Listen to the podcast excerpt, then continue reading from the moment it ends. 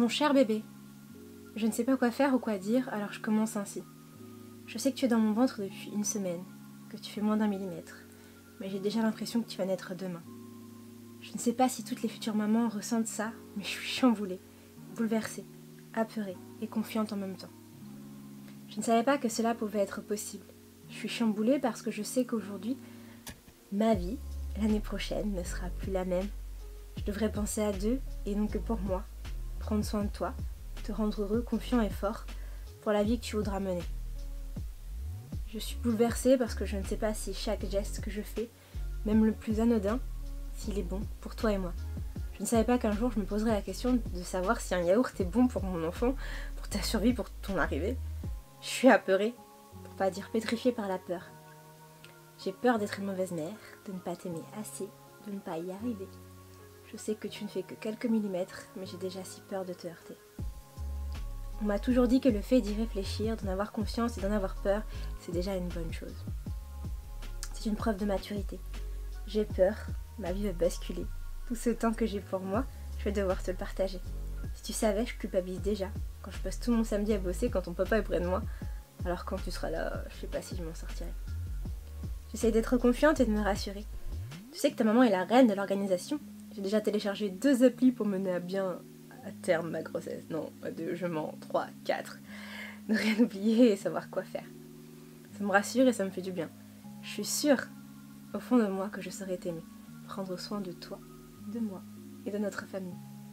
Bref, tout cela pour te dire bienvenue dans mon cœur, mon corps, dans notre famille et dans ma vie. Bon, allez les gars, on vient de commencer avec ce petit bout de lettre que j'ai écrit à mon bébé. C'est la première chose que j'ai eu envie de faire, en fait, en vrai dire avant d'annoncer à qui que ce soit ou quoi que ce soit ce qui allait se passer. Je vous partagerai le reste plus tard de cette lettre parce qu'elle est un peu plus longue que ça bien évidemment. Il y a des petites parties que je vais garder pour moi et puis d'autres que je vais encore vous partager un peu plus tard.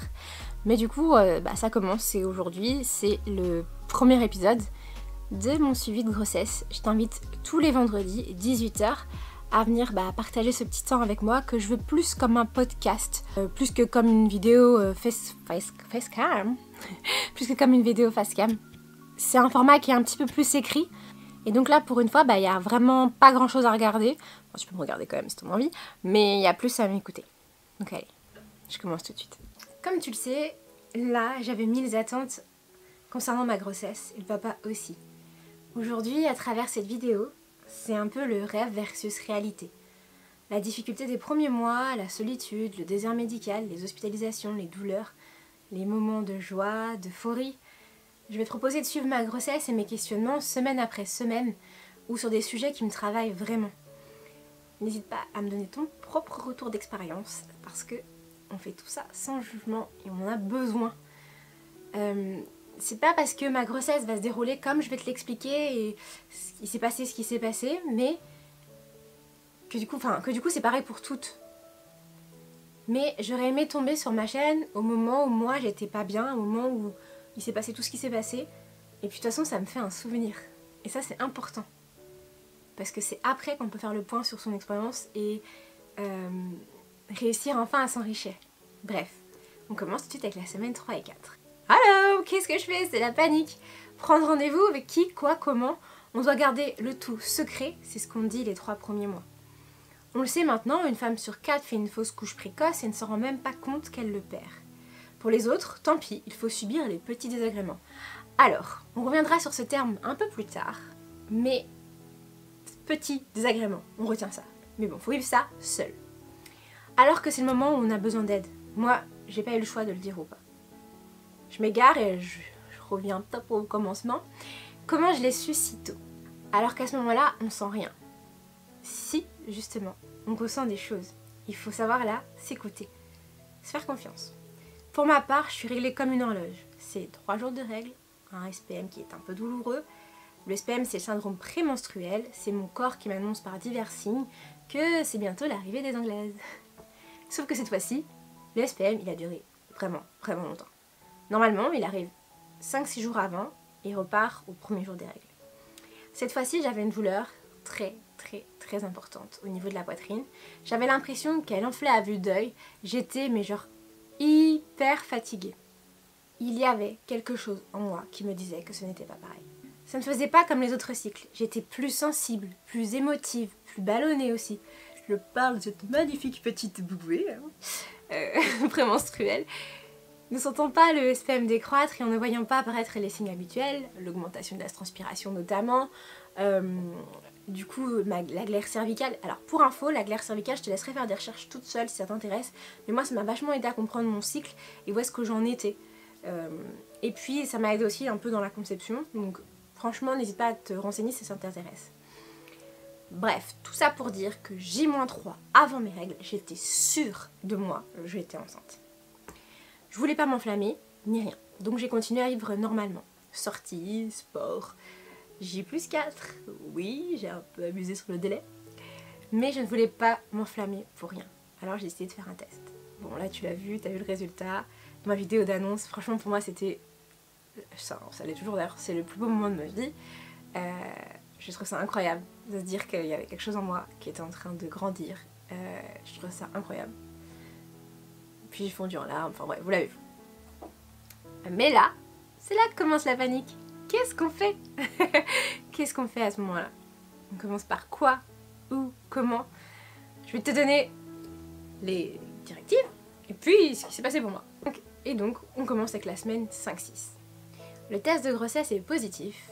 Je fais quoi? Alors, mon nombre de recherches sur Google a littéralement explosé. je pense qu'à moi toute seule, je devais faire l'ensemble des recherches d'une ville. je voulu chercher mon historique de recherche pour un peu vous le montrer, mais en fait non, quand j'ai regardé, c'est beaucoup trop long. En gros, c'était juste grossesse et grossesse et vomissement, grossesse et nausée, grossesse et euh, euphorie, grossesse et euh, nourriture, grossesse et interdit, ainsi de suite, ainsi de suite. C'était vraiment très long, on va pas en parler. Mais cette recherche a fait monter chez moi une vague d'angoisse, d'une envie de bien faire en même temps, de ne pas mettre en danger la vie fraîche et frêle qui était en moi. On nous rabat les oreilles avec les fausses couches du premier trimestre. Ça, on nous met une bonne angoisse là-dessus, mais on nous parle pas du reste. Idéalement, normalement, pas comme moi, on prend rendez-vous chez une sage-femme, un obstétricien, quand on apprend ça, pour le premier rendez-vous de grossesse, avoir toutes les infos. On fait aussi idéalement une prise de sang pour savoir euh, ça fait combien de temps et, euh, voir si notre taux est bon. Euh, ce que je vais partager avec toi, c'est cette semaine qui a été pour moi le début d'une descente aux enfers. Et je minimise même pas. et j'exagère même pas, parce que d'habitude je suis toujours dans l'exagération, mais là c'est pas ça. Surtout que je me disais que j'avais déjà fait un mois de grossesse, car pour moi, naïvement, un mois, c'est 4 semaines. Donc, on apprend sa grossesse vers S4. Donc je me dis yes Non, non, en fait pas du tout, faut se calmer. Et puis la grossesse, ça n'a pas été égal à un petit bidou tout rond, en train de s'arrondir, devenir un peu plus gras, mon petit pot de Nutella, de glace à la main, en priant pour ne pas prendre 5 kilos de plus. En vrai, pour résumer, pour moi, ce qui s'est passé, c'était sommeil plus plus à m'en inquiéter à inquiéter mon entourage. J'aimerais aussi faire intervenir Fidou si ça vous dit, pour avoir son retour d'expérience, son point de vue sur la période. Parce que je pense qu'avoir l'avis du papa et euh, de celui qui m'a vu dans, un état plus que, plus que moyen, et eh bah ben, ça peut être intéressant. Donc dis-le moi dans les commentaires. Euh, à ce moment-là, quand je l'ai appris, j'ai lu pas mal d'articles qui nous disaient de faire la sieste, de profiter de la grossesse et du début pour se reposer. Je me suis vraiment demandé, quitte à m'énerver, qui étaient ces personnes, quel type de grossesse avaient eu ces personnes-là, parce que pour moi, c'était pas possible. C'était vraiment impossible. Bref, j'essaie de rester zen pour vous raconter l'histoire le plus euh, paisiblement possible. Mais donc je vous raconte tout, comme promis, on commence. J'ai donc, à partir de la cinquième semaine, commencé à me sentir très faible, très fatiguée. Je dormais 15 heures par jour à peu près, et vraiment 15 heures. Au début de la semaine, et j'ai fini à ne plus parvenir à me réveiller de la journée à la fin de la semaine. Afid qui avait miraculeusement à cette période-là, je sais pas vraiment, là les planètes se sont alignées, mais lui il avait euh, pris une semaine de congé. Il passait son temps à me réveiller, à me faire manger, à me faire boire, à veiller sur moi. Je, ne tenais pas assise, encore moins debout, hein, clairement. C'était pas l'envie qui me manquait parce que moi je suis quelqu'un d'hyperactif, je déborde d'énergie, mais là je pouvais pas. Je voyais même plus les jours défiler à la fin de la semaine. On s'est laissé la semaine on s'est laissé la semaine à survivre comme ça, à se dire que c'était normal, puis sont arrivés les nausées. Avec elles se sont ajoutées une phonophobie, le fait de ne pas supporter le bruit, une photophobie, une intolérance totale à la lumière, et une hyperosmite, une exacerbation de l'odorat. Comment t'expliquer? Simplement, dès que j'avais les yeux ouverts ou qu'il y avait de la lumière, une odeur, un bruit, ça m'était insupportable. Ça déclenchait des nausées et des vomissements jusqu'à ce qu'il n'y ait plus rien à vomir. La phonophobie, la photophobie et l'hyperosmie sont dues à un changement hormonal, notamment dû à l'hormone HCG. Chaque femme le subit plus ou moins lors de la grossesse. Et euh, avec l'arrivée euh, du placenta qui prend un peu le relais, normalement on se sent mieux. On verra ça plus tard. Lui, Afid, il a dû vivre pendant le mois je spoil un peu, pardon, avec un casque sur les oreilles lorsqu'il écoutait la télé, cuisiner des choses qui n'avaient pas d'odeur, pas de goût, pour ne pas me faire de mal. Euh, truc de dingue Pour une influenceuse, je pouvais plus regarder mon téléphone, ni même répondre à un message, écouter un audio. C'est comme si chaque son me transperçait, me faisait littéralement du mal. Ça me mettait dans un état... Franchement, j'avais juste envie qu'il n'y ait plus aucun bruit autour de moi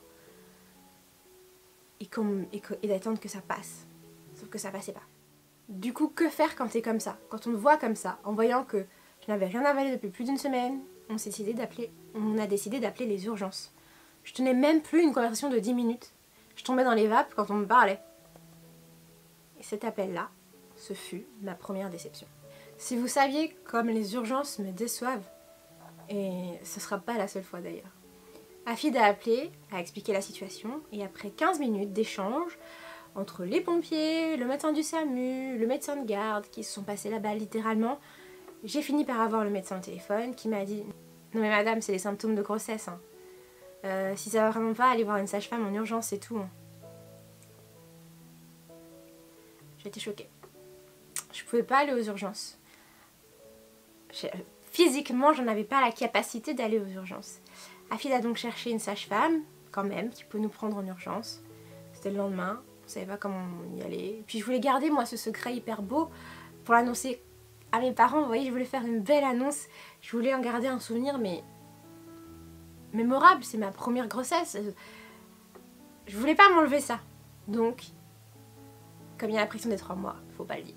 On a donc appelé un taxi. Afid m'a aidé à marcher dans les escaliers, à m'habiller, à faire un pseudo-chignon.